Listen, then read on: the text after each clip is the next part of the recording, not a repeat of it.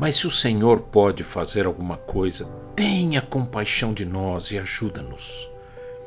Ao que Jesus respondeu: Se o Senhor pode, tudo é possível ao que crê.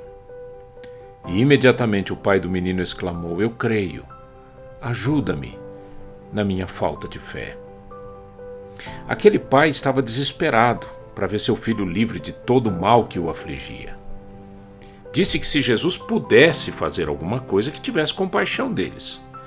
Mas a resposta de Jesus é maravilhosa, é ótima para nós hoje.